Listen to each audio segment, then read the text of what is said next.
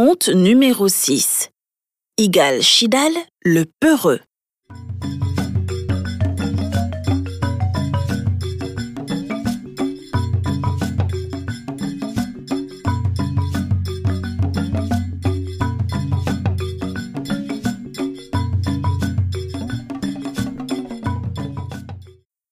Il était une fois, dans un beau pays d'Afrique appelé Somalie, se trouvait un homme du nom d'Igal Shidal. Igal Shidal avait un petit secret. Il rêvait au plus profond de son cœur d'épouser la fille du roi. Par chance, un soir, alors qu'il revenait du marigot, il entendit le griot faire une annonce. Parole du roi, l'homme qui se présentera au palais des Lobes sera l'époux de la princesse.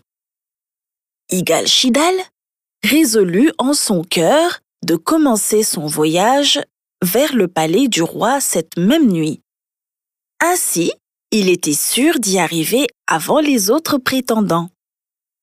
Prêt pour la route, il prit sa lance et son bouclier. Puis il s'engagea sur le chemin qui mène au palais en chantant de joyeuses chansons apprises depuis sa plus tendre enfance il avançait, un pas après l'autre, avec vigueur et détermination, quand soudain, il vit dans la pénombre une forme qui lui sembla être un lion, ce qui le freina dans son élan. Mais Igal Shidal était-il si peureux? Lui, ce grand homme robuste et vaillant. Il se posa mille et une questions. Fallait-il avancer? Le lion le verrait-il passer? Et s'il se faisait dévorer à pleines dents?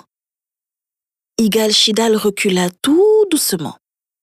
Il ramassa de petits morceaux de bois qu'il lança sur la bête sauvage pour essayer de la faire fuir. Mais le supposé lion resta immobile. Alors, Igal Shidal cria de toutes ses forces mais le lion ne bougea pas non plus. Igal-Shidal était terrifié. Il décida donc de se réfugier derrière un arbre pour attendre que le lion parte de lui-même. Mais malheureusement, l'attente ayant trop duré, il s'endormit jusqu'au matin. Le matin, à son réveil, il fut déçu de constater que ce qu'il croyait être un lion n'était autre chose que la souche d'un arbre.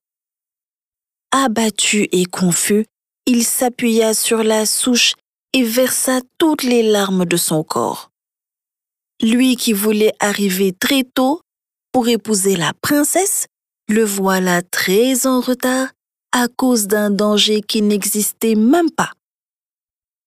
Il ne faut pas se laisser gouverner par ses peurs, car elles peuvent nous empêcher de vivre nos rêves les plus importants.